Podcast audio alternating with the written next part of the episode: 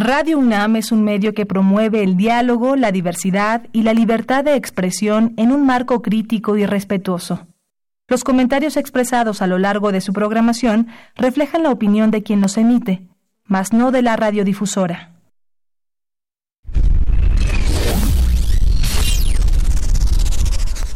Radio UNAM y la Facultad de Ingeniería presentan Ingeniería en Marcha. Divulgación del conocimiento.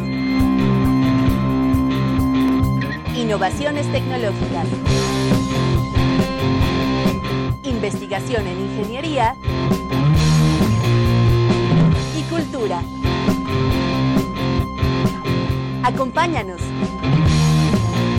Esto es Ingeniería en Marcha.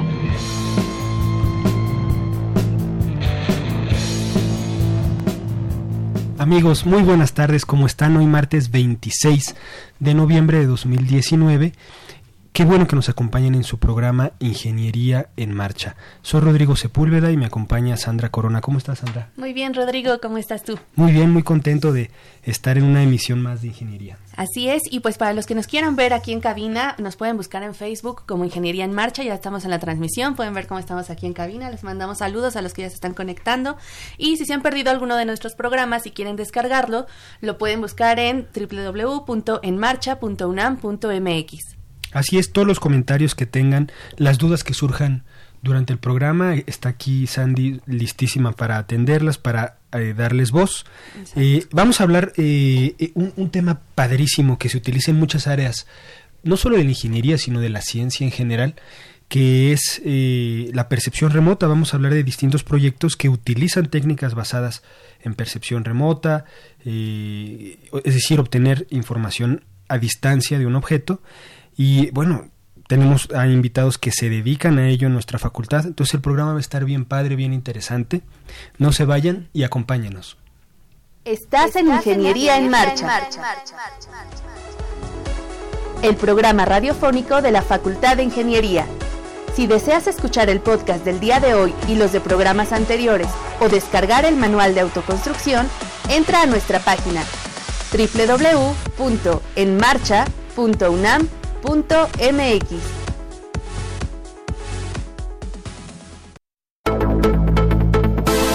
Efeméride. El 27 de noviembre de 1895, Alfred Bernhard Nobel firma en su testamento la instauración de su fortuna a lo que él denominaría Premios Nobel con lo cual el reconocimiento es otorgado a los mejores exponentes de la literatura, medicina, fisiología, física, química y los defensores de la paz.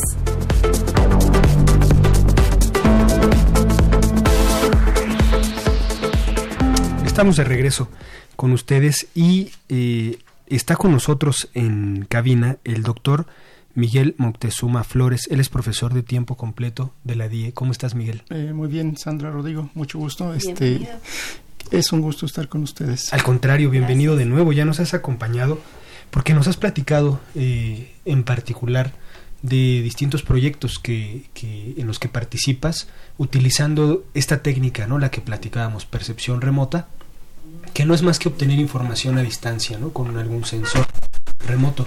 Pero pues yo creo que conviene que empecemos a platicar a partir de ahí, ¿no? ¿Cómo, cómo se define formalmente la percepción remota? ¿En qué áreas puede intervenir? Eh, sí, eh, es un tema eh, muy interesante, un tanto complejo también.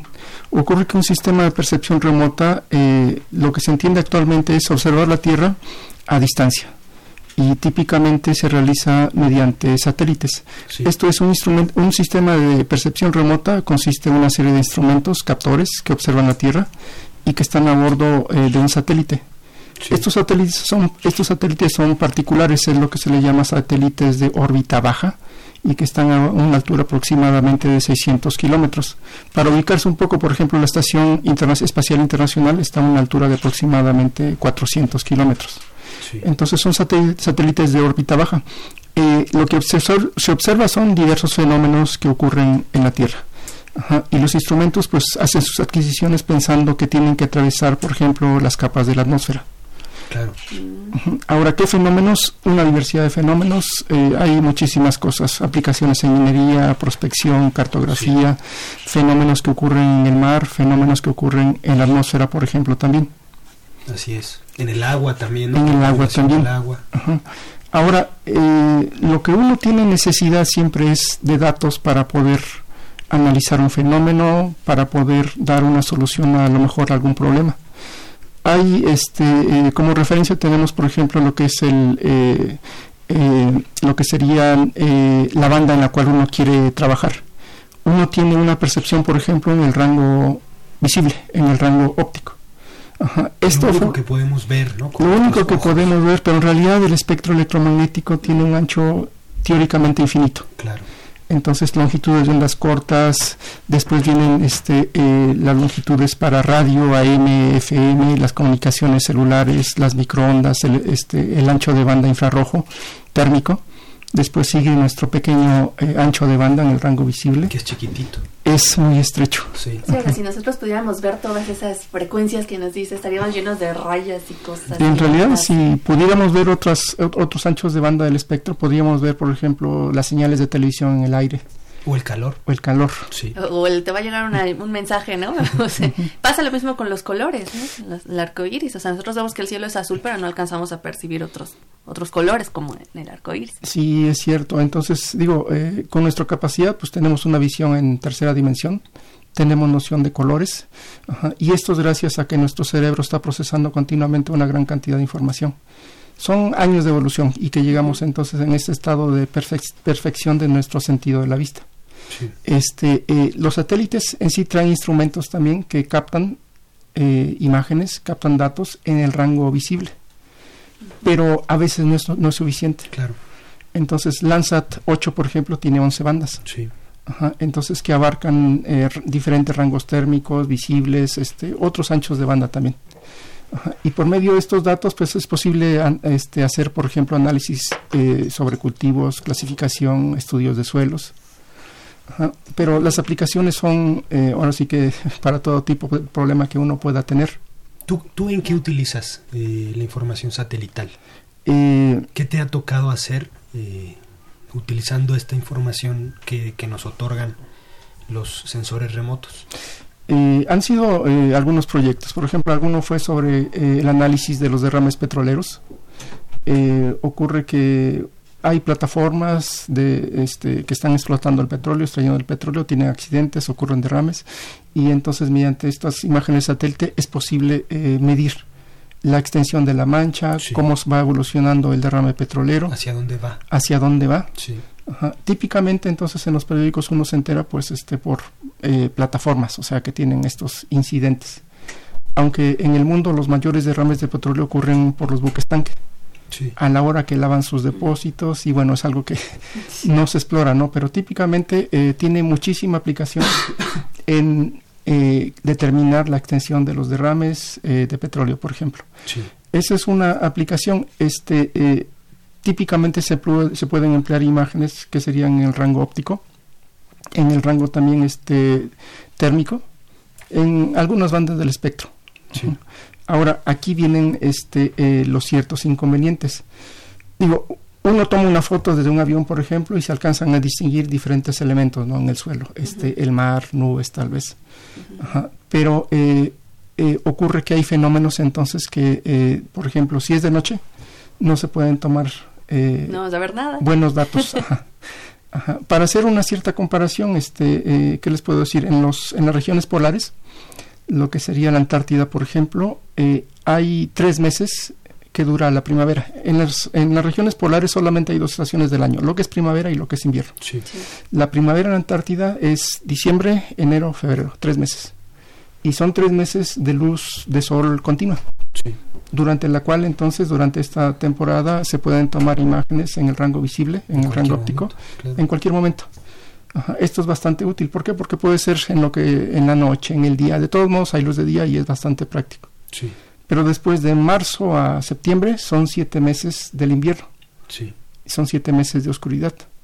Y ocurre entonces que eh, se pueden hacer adquisiciones, se puede hacer el monitoreo con imágenes térmicas y lo que se le llama también con imágenes de radar de apertura sintética. Es decir, una plataforma que sea activa, que, tenga su propia fuente energética. Sí, así, en, sí el radar pues es lo que conocemos, ¿no? Este, el principio es como eh, lo que se utiliza en los aeropuertos, por ejemplo, para detectar aviones. Claro. Es un instrumento activo, durante un instante es un transmisor, envía un pulso, y en otro instante es un receptor y está esperando entonces el eco de lo que se transmitió y con eso hace un tiene un procesamiento para reconstruir imágenes para tener datos. Claro.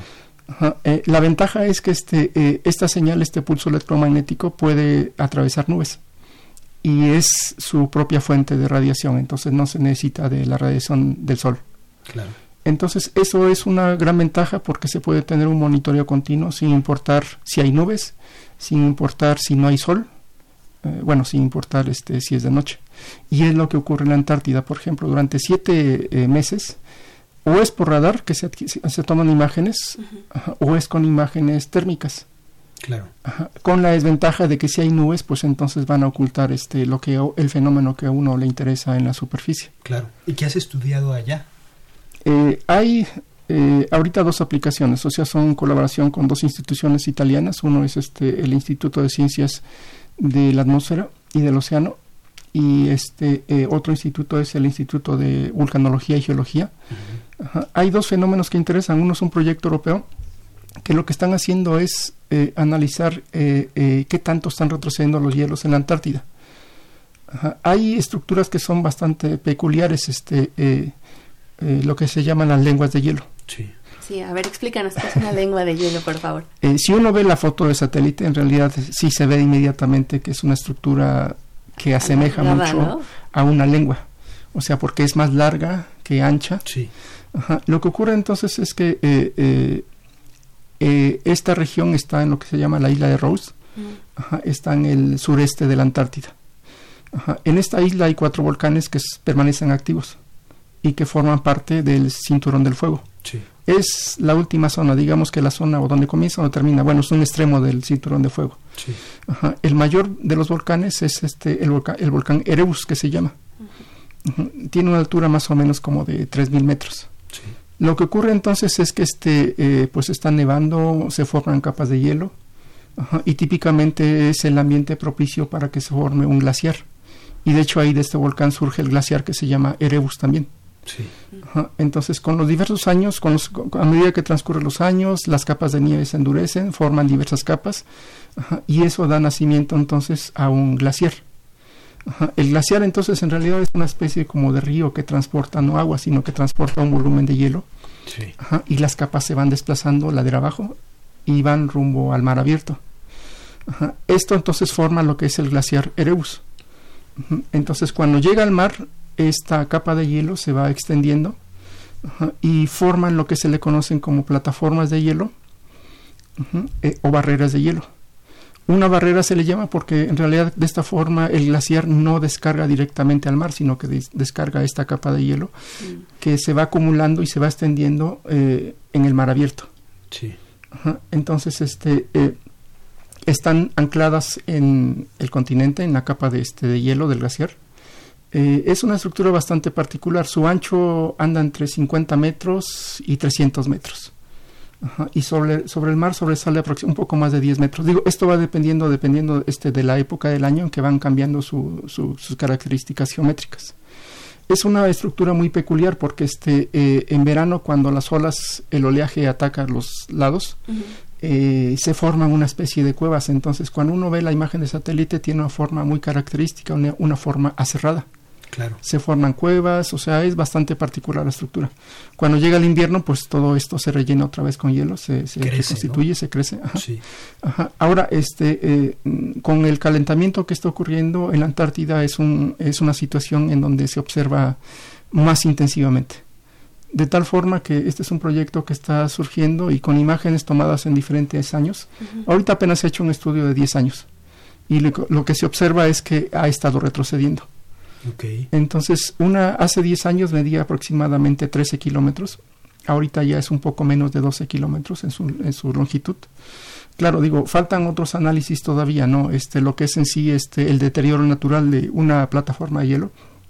A medida que la plataforma se extiende en el hielo, su propio peso se somete a esfuerzos. Claro.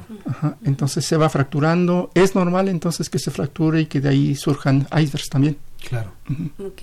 Doctor, ¿por, qué la, la, lengua de hielo es importante? ¿Qué, qué hace en la fauna del lugar? hay, eh, hay diversos estudios, ¿no? En realidad en los lados, este, en los extremos, este, hay estudios que demuestran que hay eh, multitud de organismos que ahí florecen. Entonces es este, para eh, gente que son especialistas en estos temas, la vida, cómo surge, cómo evoluciona, los nutrientes que ahí se, se, forman. Ese es uno. La otra, lo que les comentaba, ¿no? Que en realidad, pues, este, los polos son termómetros de lo que ocurre en el planeta. Exacto, es un indicador. Es un indicador.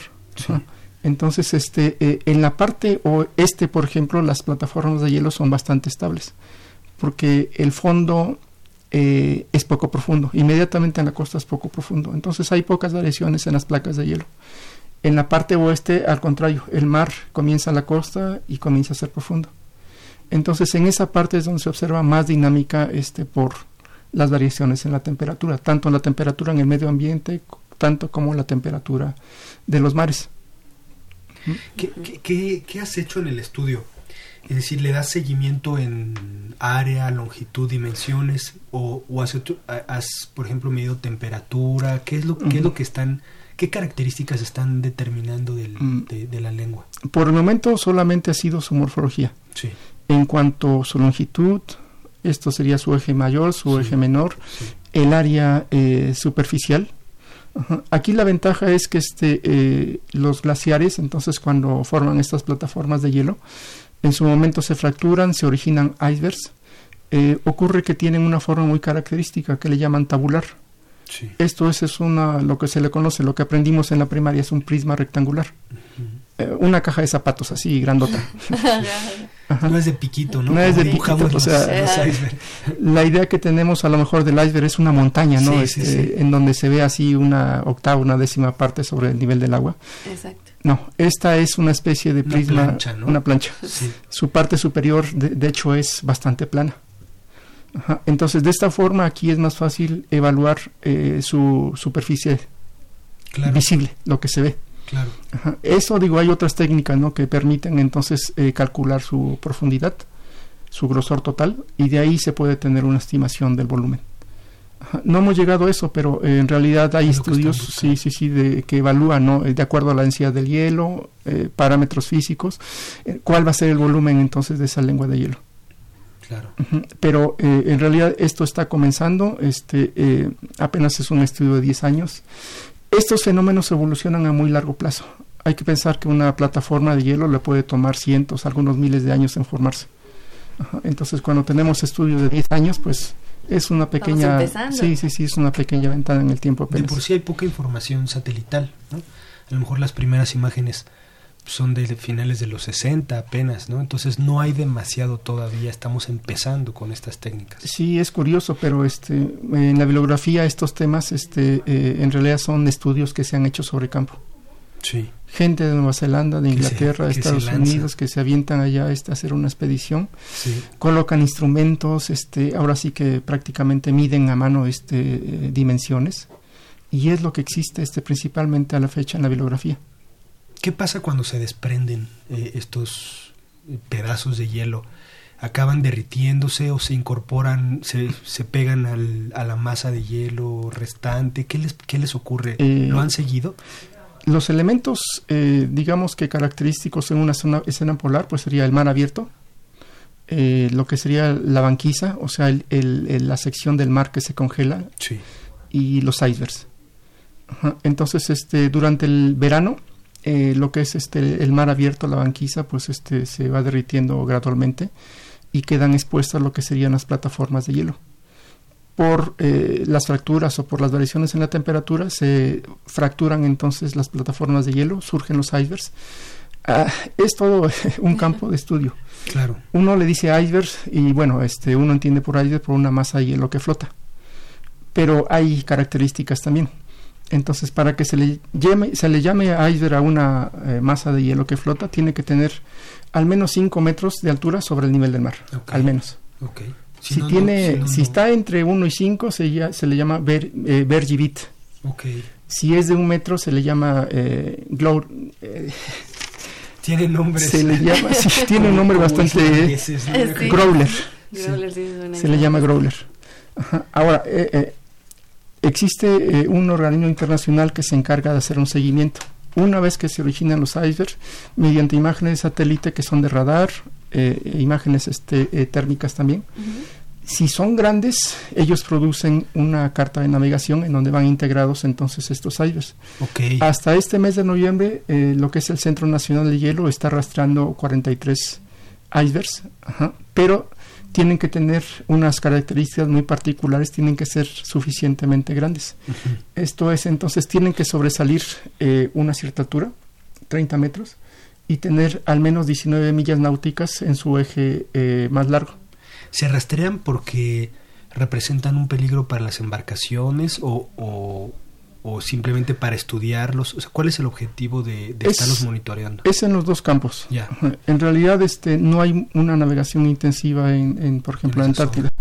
Sobre todo son este, estaciones de investigación que están ahí. Entonces, los cruceros, digamos, turísticos solamente llegan en los alrededores, pero no, no, no hay una navegación intensiva.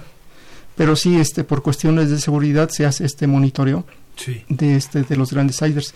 Eh, el B15, por ejemplo, se originó en el año 2000. Eh, después de 18 años había dos fragmentos todavía. Digo, con el tiempo se fragmentan, se rompen. y entonces hasta el año 2018 había dos fragmentos que eran rastreados todavía por el Centro Nacional del Hielo. Hubo otro que surgió en el año 2017, el llamado A68. Sí. Cuando nació se originó un pequeño fragmento y ahorita el Centro Nacional, Nacional del Hielo rastrea estos dos fragmentos. Solo para comparar, el B15 ha sido el más grande del que se tiene registro. En su eje mayor tenía aproximadamente 300 kilómetros de largo. 300 ah, kilómetros, sí. Por eso duró 18 años. 18 años. Bueno, todavía dices que hay este... Eh, no, ya, ahorita ya, está... Eh, ya, no, es agua. Eh, no sé si queden fragmentos todavía, pero ya no lo rastrea el Centro Nacional del Hielo. Ya no miden al menos esas 19 millas en su eje, en su eje mayor para ser rastreados. Y el otro, el A68, ese cuando nació medía cerca de 160 kilómetros. Ahorita este, ya nada más mide 150. ¿En cuánto tiempo fue esa? Eh, se originó a mediados de julio del, 2000 año, del año 2017. No, pues es una pérdida muy considerable para sí, poquito hasta eh, a mediados de junio, en los últimos datos del Centro Nacional del Hielo, ellos calculaban que su longitud era de 150 kilómetros en, el eje, en su eje más grande. ¿Qué tan lejos estamos? Eh, porque sabemos que México no tiene satélites eh, de, de, recursos de la Tierra, ¿no? De que se pueden extraer imágenes y demás. ¿Qué tan lejos estamos? De tener nuestro satélite para estudiar con técnicas de percepción remota? Ah, es una pregunta muy difícil. este, eh, tal vez uno quisiera tener un satélite no propio, desarrollar tecnología propia también, tanto para el diseño, construcción, este, y después emplear empleados de satélites. Eh, hay eh, muchas cuestiones técnicas. Eh, podría ser, por ejemplo, la calidad de las imágenes, el tamaño del píxel. Dependiendo de la aplicación, es el tamaño del píxel que uno escoge. Para estas cuestiones este, de los hielos, por ejemplo, los shaders, como son grandes, un tamaño de píxel deseado adecuado es de 200 metros por 200 metros. Uno pensaría, pues con 200 por 200 metros, pues no se puede ver un coche, no sé. Este. Pero en cuestiones meteorológicas, por ejemplo, el tamaño de píxel es de típicamente de un kilómetro por un kilómetro como los NOAA, ¿no? De los, los climatológicos de Estados Unidos. Sí, porque aquí los huracanes, pues, o sea, cubren una gran área. Claro.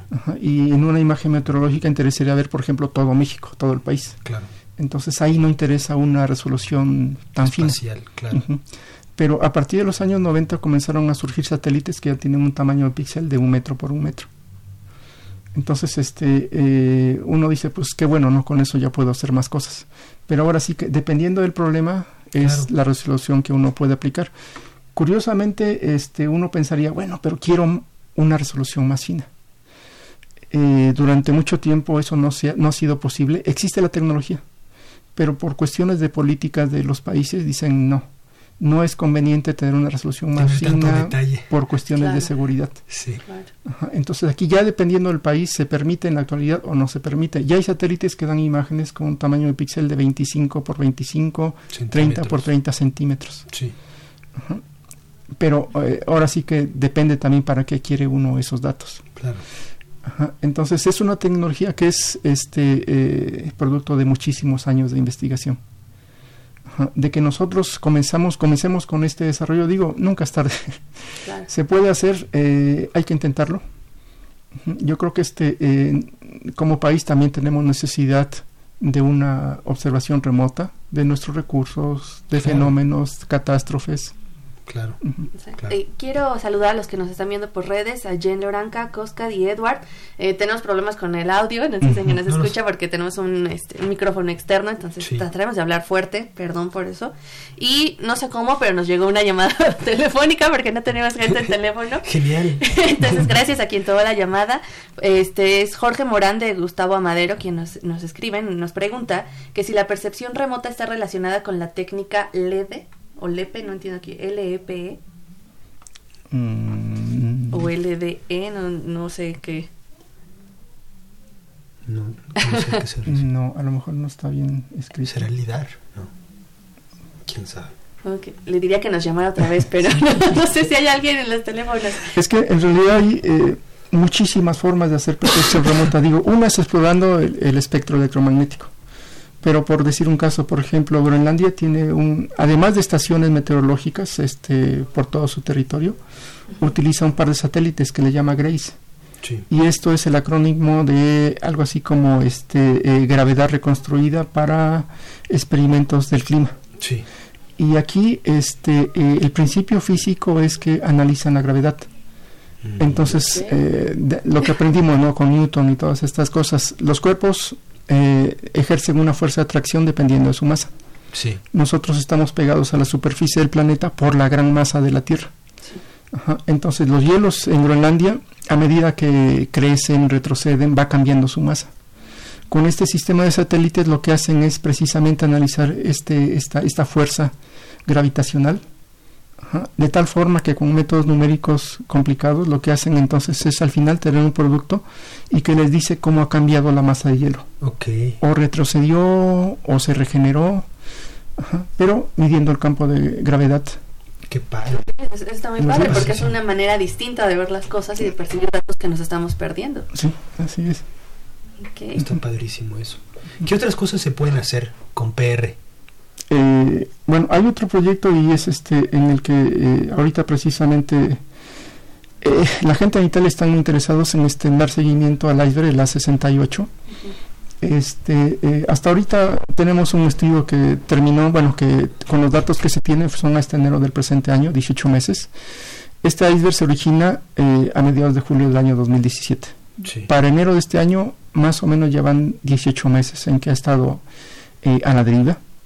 Eh, es tan grande que le cuesta mucho trabajo moverse por el fondo marino, queda atorado. Principalmente es impulsado por las corrientes del mar y un poco por el viento también. Sí. Entonces, este, por las corrientes que existen en la Antártida, este, eh, las corrientes marinas, estas giran en dirección contraria a las manecillas del reloj. Sí. Entonces, hay un camino ya para los aires, de hecho ya está predeterminado casi casi su destino. Va a navegar un poco hacia el norte, va a llegar hacia aguas más cálidas, este, digamos que al sur de lo que sería Chile. Ajá. Va a ingresar ahí y bueno, al exponerse a aguas cálidas ese se va a acelerar su proceso de Claro. desintegración. Claro.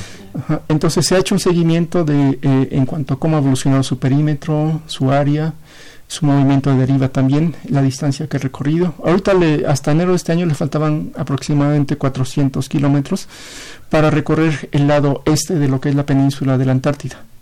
Ajá. Entonces en realidad casi casi este estudio este, eh, eh, viene siendo único en el mundo, este, porque eh, primero hay que tener la disposición de los datos y luego la disposición de las técnicas de procesamiento. Claro. Entonces, este, de hecho ya por otras publicaciones ya nos comienzan a citar en artículos especializados. Sí. Ajá. Entonces son este, de las cosas que realizan estos institutos en Italia. De hecho, pues son institutos de vocación eh, geofísica. Sí. Ajá. Y entonces, este, Italia tiene una estación este, de observación eh, en la Antártida también. En algunos casos este, hemos conseguido datos de vientos, por ejemplo, y se complementan entonces con las imágenes de satélite. Ya. Pues Miguel, está súper interesante todo esto. Ojalá y esto ayude un poco, ¿no? A tratar de eh, estudiar, dimensionar eh, los efectos del cambio climático. También a, la parte política del país, los países. Pues muchas gracias por, por, por toda tu información, está súper interesante el tema y te agradecemos que hayas aceptado la invitación. Eh, muy amables, les agradezco. Muchas gracias. El doctor Miguel Moctezuma Flores estuvo con nosotros, es profesor de la facultad. Volvemos después de un corte. Estás, en Ingeniería, en, marcha. El programa radiofónico de la Facultad de Ingeniería. Si deseas escuchar el podcast del día de hoy y los de programas anteriores o descargar el manual de autoconstrucción, entra a nuestra página www.enmarcha.unam.mx.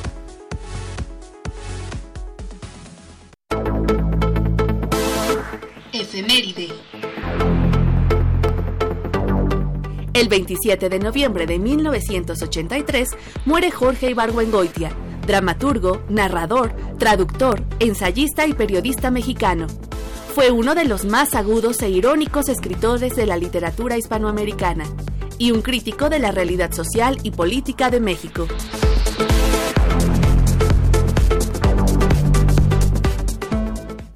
No le pierdas la pista a Microfascinantes. Atrévete a conocer el increíble mundo de lo micro, de una forma sencilla y didáctica, de la mano de comprometidos miembros de la Universidad Nacional Autónoma de México. El Instituto y la Facultad de Ingeniería de la UNAM, con el apoyo de la Secretaría de Educación, Ciencia, Tecnología e Innovación del Gobierno de la Ciudad de México, crearon el proyecto Microfascinantes, para que niños y jóvenes conozcan el mundo de la microtecnología y puedan averiguar cómo convertirse en la siguiente generación de microtecnólogos.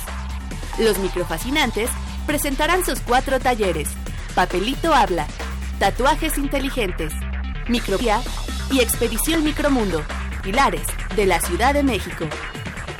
Microfascinantes, próximamente en Ingeniería en Marcha. Síguelos en Facebook e Instagram.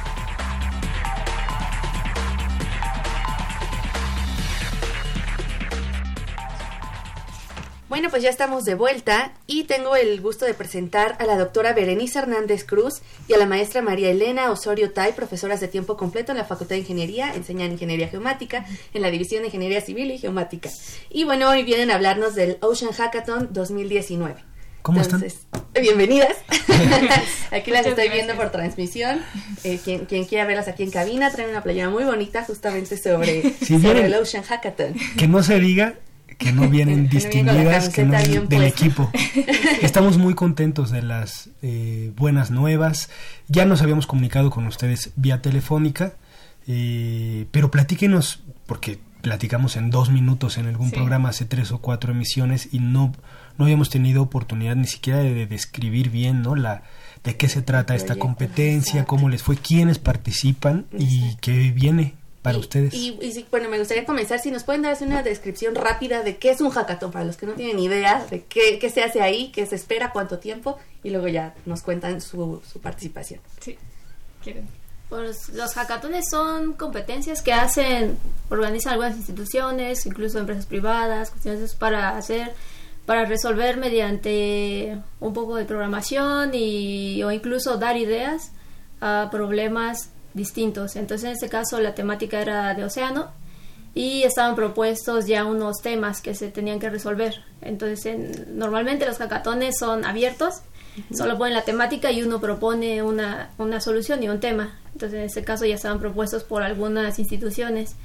Eh, había eh, primeramente había seis este, retos en los que uno podía elegir cuál quería atacar la solución.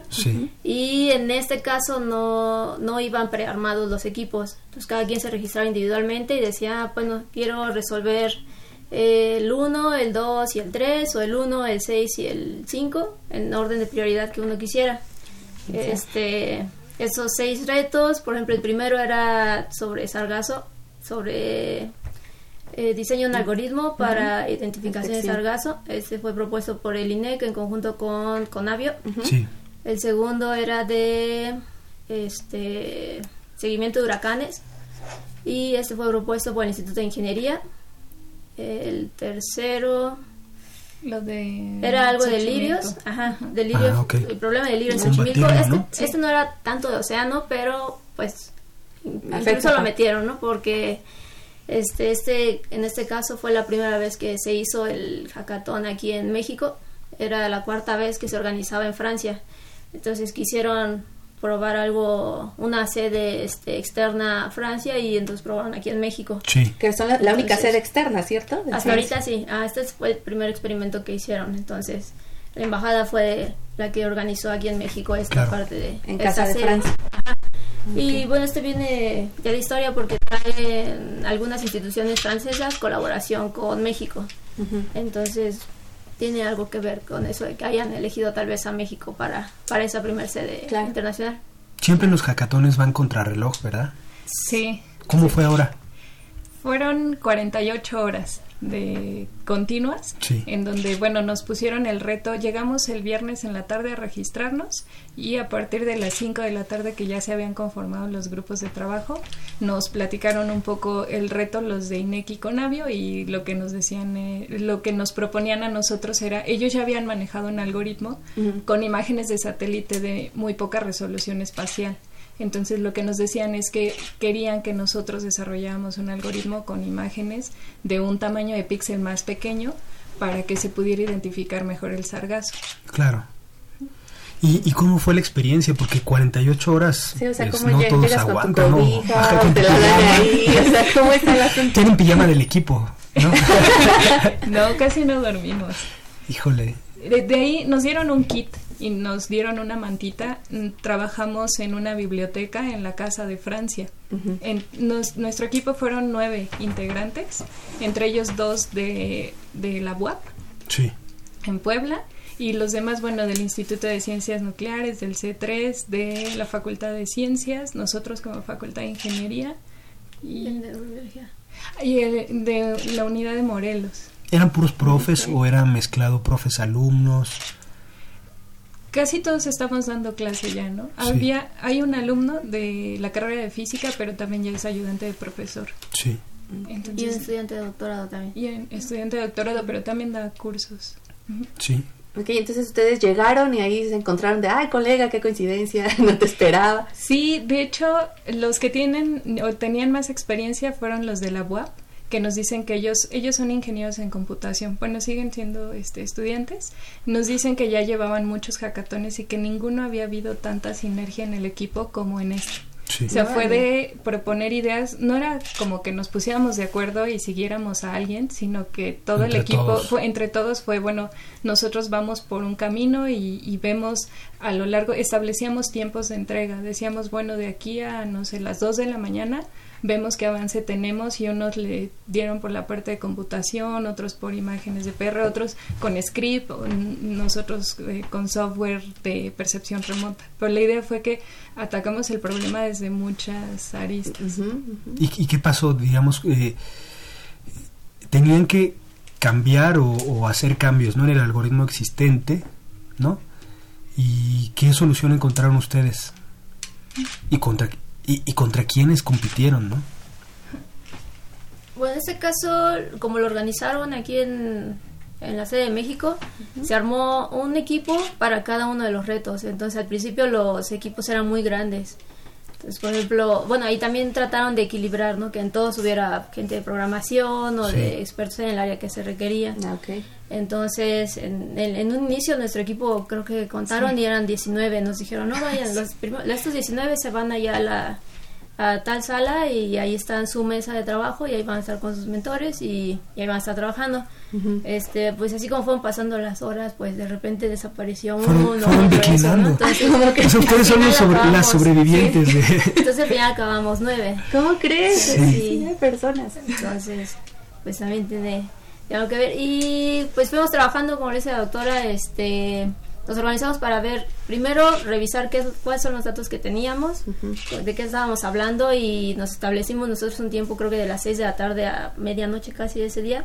Dijimos, a ver, vamos a revisar todo, vamos a ver este individualmente qué es lo que puede hacer cada quien.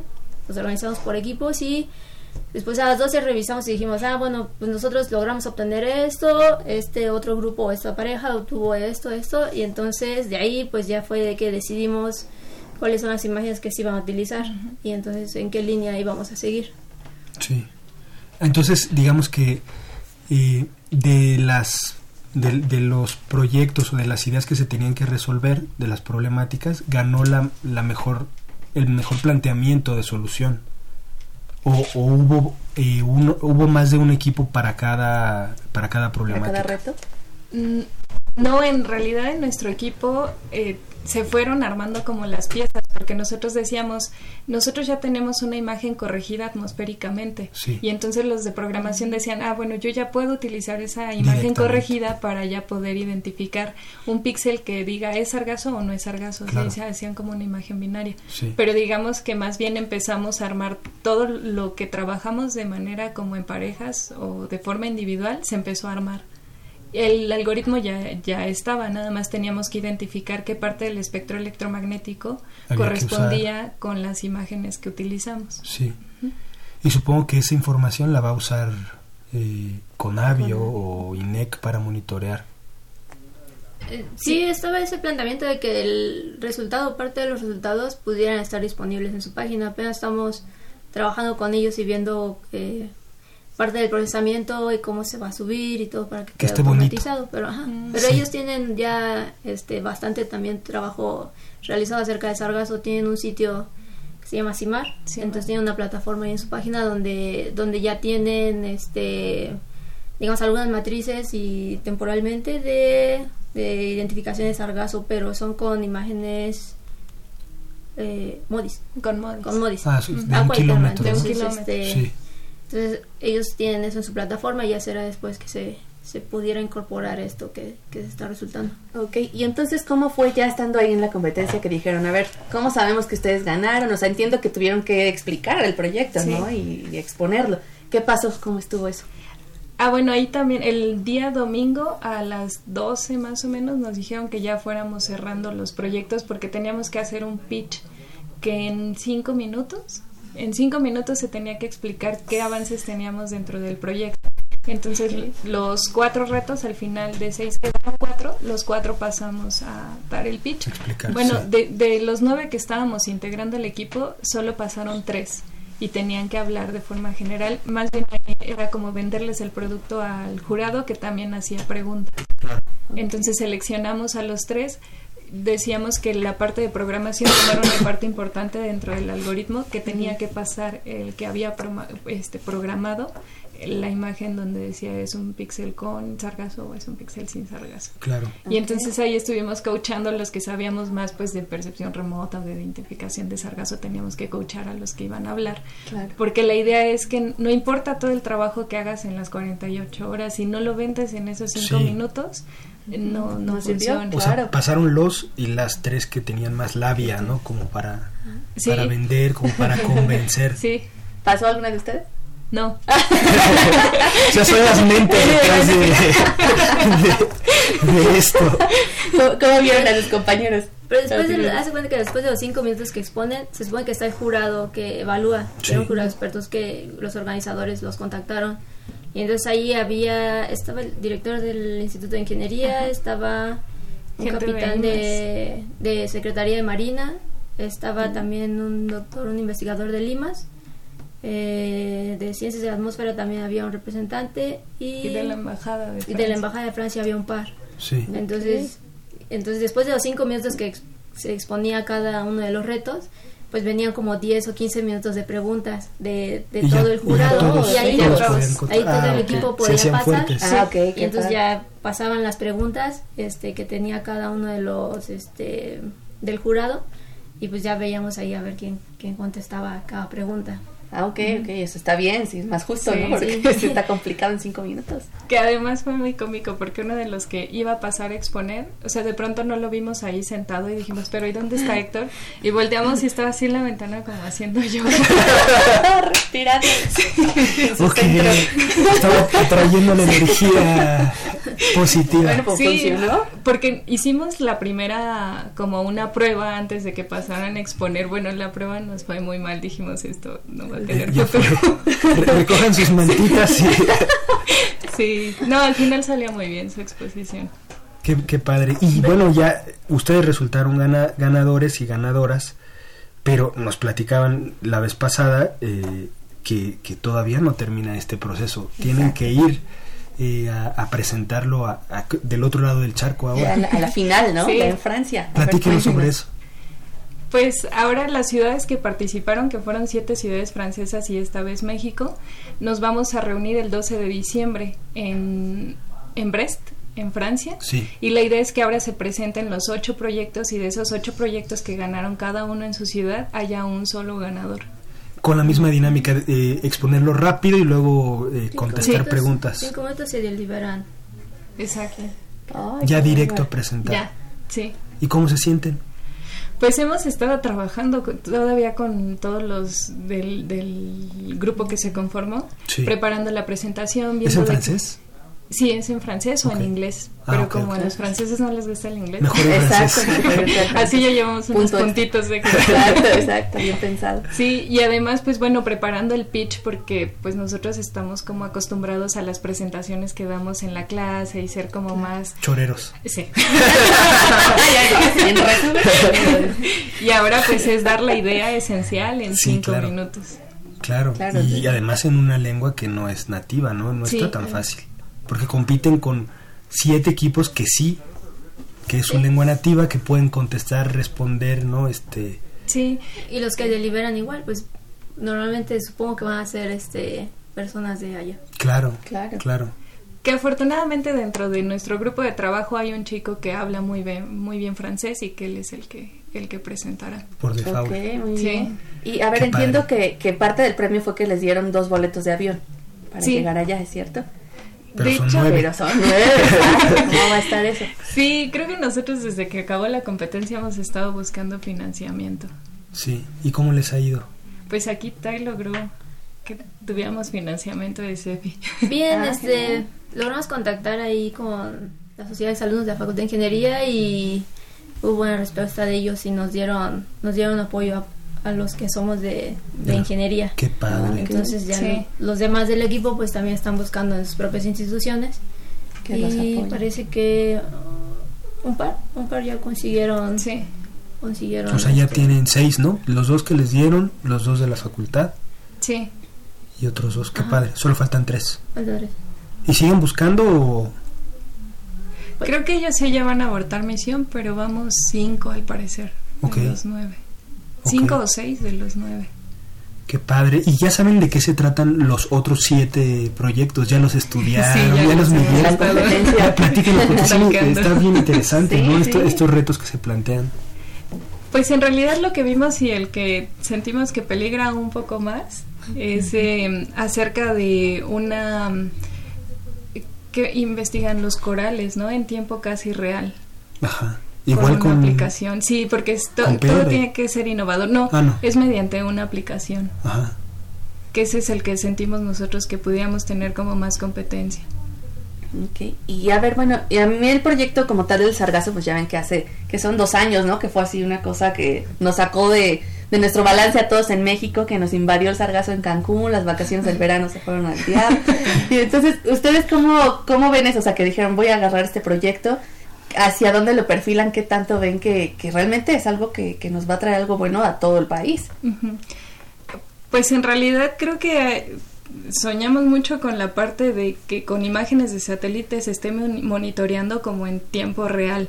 Porque ahorita las imágenes que nosotros ocupamos, si bien eh, nos dan una temporalidad de días, necesitamos que esto sea como los meteorológicos que a minuto vamos viendo cómo va avanzando. sí, mm. porque en realidad eso sí podría ser un monitoreo más efectivo para avisar en, en costa que, que va llegando o cuánto, cuánto es su avance. Sí falta mucho por hacer, pero en realidad justo el grupo que se conformó estamos diciendo, bueno, vamos a buscar eh, que nos financien el proyecto, vamos a buscar ahorita hacer una publicación, vamos a intentar darle difusión porque pues nuestra meta es que se monitore el, este problema, o sea, que sea un problema que tenga solución a corto plazo. Exacto. Y, Y bueno, en realidad sí hay varios grupos que están investigando. Hay muchos grupos aquí en México que están, y en, bueno, también en Estados Unidos y en otros países que están investigando, monitoreando, tratando de monitorear el sargazo. Este, pero bueno, el reto que nos planteamos fue con imágenes satelitales, vamos a utilizar las que hay, las que haya disponibles, también que, que sean accesibles, que no, no haya que pagar, porque pues también eso es parte de ahorita no tenemos proyecto, entonces estamos haciendo todo como este, por amor al arte y todos los recursos que se puedan obtener en cuanto a imágenes y eso, pues que sean gratuitas, ¿no? Entonces, estamos trabajando en eso y después, pues lo que se podría hacer es o conseguir imágenes de mayor temporalidad o incluso ya eh, realizar a lo mejor algunos pronósticos que pudieran servir a los que van a tomar las decisiones, ¿no? Nosotros nada más podríamos o tendríamos el alcance para decir, ah, en, en, tal, en tal zona o en tal área este, hay una mancha y está, por ejemplo, supongamos el viento o las corrientes lo están llevando hacia tal sitio, entonces para que alerten a las costas de, supongamos Quintana Roo, la parte norte de, Yucatán, una parte, algo así, y que ellos puedan decidir si van a tomar decisiones, por ejemplo, para este, poner algunas redes o cuestiones de, los, de lo que ya se está probando también para para tratar de tener una barrera de contención o, hacer la recolección. Pero nosotros nada nos encargamos de la parte de, detección con de satélite y podríamos obtener áreas. Cuantificaríamos en todo caso nada más el área porque tampoco podemos cuantificar volumen. Claro, solo se ve la parte de, arriba. abajo. Puede haber mucho más sargazo abajo que no, eso no lo podemos cuantificar nosotros. Claro. Qué padre está. Eh, ¿qué, qué, eh, ¿Qué les dejó trabajar porque entiendo que de los nueve, nada más ustedes dos son de la facultad de ingeniería. ¿Qué les dejó trabajar con, con profes y alumnos de otras eh, universidades, de otras áreas? Bueno, también hay un exalumno de aquí, de la ah, facultad y de la carrera de ingeniería geomática. Qué padre. Sí. A mí, a mí me encanta trabajar con grupos interdisciplinarios porque siento que cuando uno se enfoca al solo una línea de investigación, sobre todo ahorita los problemas de la Agenda 2030 que son ya grandes y complejos. E inmediatos. E inmediatos se necesita el que haya muchas, muchas ideas y muchas líneas de investigación. Entonces a mí me encanta trabajar con grupos así interdisciplinarios, multidisciplinarios e interdisciplinarios. Entonces a mí, para, este, para mí esta experiencia fue muy, muy grata. Desde llegar y que, fueran todos tan accesibles, que no hubiera alguien que se sintiera líder o que él dominaba, sino que fuera la idea de todos y el trabajo en conjunto, a mí me gustó mucho. De hecho, bueno, le agradezco mucho a Tai porque ella fue la que me invitó al, al hackathon. Yo no tenía ni idea, le dije, eso es muy ñoño Tai, pero bueno. Eso le dije, porque vi la cuestión que decía con imágenes satelitales y detección de sargazo, y le dije, pues si quiere, ahí está la liga y se puede. Se puede sí. ¿Tú pusiste como primera opción es, esa, ese proyecto también? Este, la verdad creo que había yo puesto el de el de huracanes. Había puesto este de Sargazo, pero también había otro proyecto que era para eh, sistemas de información geográfica y turismo. Entonces yo ah, había puesto en realidad esos tres. Esto fuerte. Lo sé. Eh, sí. Sí. Entonces, no digas, no digas así que sí. sí. pero pues este también se nos pasó a decir que al inicio, cuando llegamos ahí, que nos reunieron el miércoles, hubo una presentación de los que propusieron los retos. Ah, entonces ellos tuvieron que presentar, ah, pues proponemos este reto por eso, por eso, por esto. y entonces, y entonces ahí uno podía decir, ah, no, pues sí me convencieron ellos o me convenció el otro reto. Entonces ahí pudimos, pues ahí podía uno decidir si cambiarse o, o quedarse donde estaba. Claro.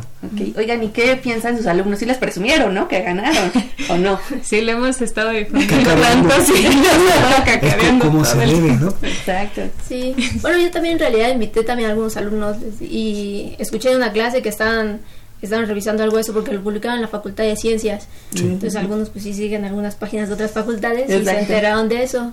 Este, pero pues yo creo que a la mera hora, no sé, creo que tuvieron algunas prácticas o o algunas otras este, obligaciones y ya no pudieron ir. Porque sí era destinar todo el fin de semana prácticamente a eso. Claro, claro. claro.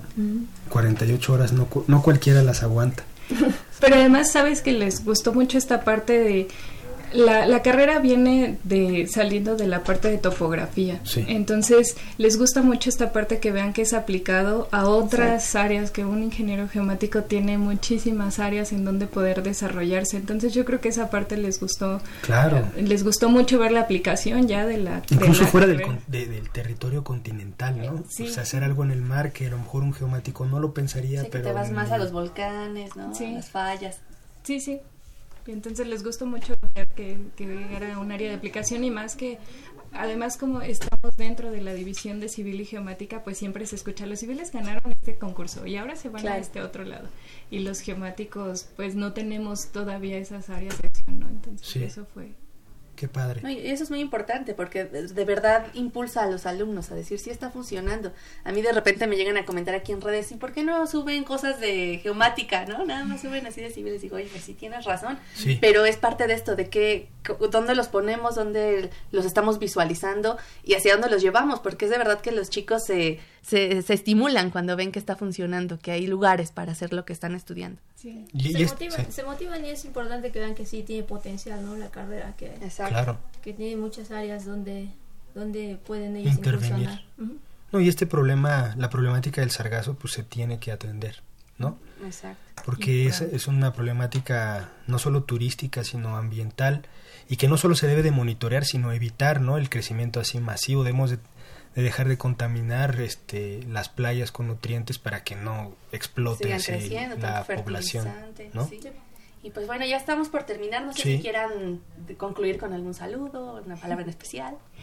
Se nos olvidó agregar y creo que es importante porque la embajada de Francia en la estancia que vamos a tener allá que no solo es el concurso sino además son visitas a empresas y institutos de investigación además esa estancia ellos van a, a costearla nos van a dar hospedaje y comidas durante esos días. Qué ah, padre. ¿Cuánto tiempo van a estar? Cinco días. Oficialmente, no supongo, porque...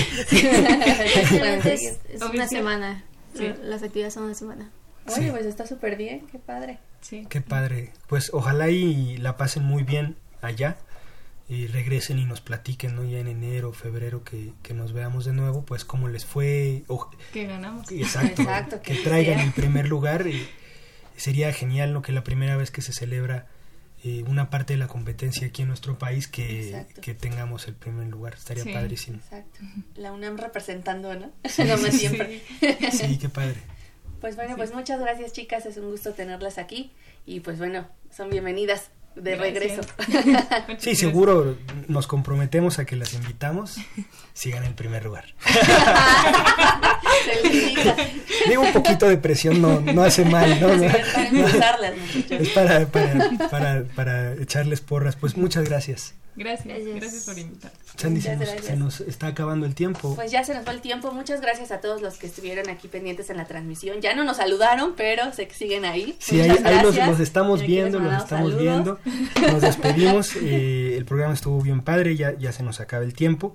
No nos vamos eh, sin, sin agradecer su amable escucha, sin agradecerte a ti, Sandra, por acompañarme en los micrófonos, por atender incluso de manera emergente la transmisión vía Facebook. En la producción también está Pedro Mateos, en la coordinación de comunicación está José Luis Camacho, en la página web Fanny León y en los controles técnicos Socorro Montes. Continúen disfrutando de la programación musical que Radio UNAM tiene para ustedes. Hasta pronto. Radio UNAM y la Facultad de Ingeniería presentaron Ingeniería en Marcha. Divulgación del conocimiento. Innovaciones tecnológicas. Investigación en ingeniería. Y cultura. Ingeniería en Marcha.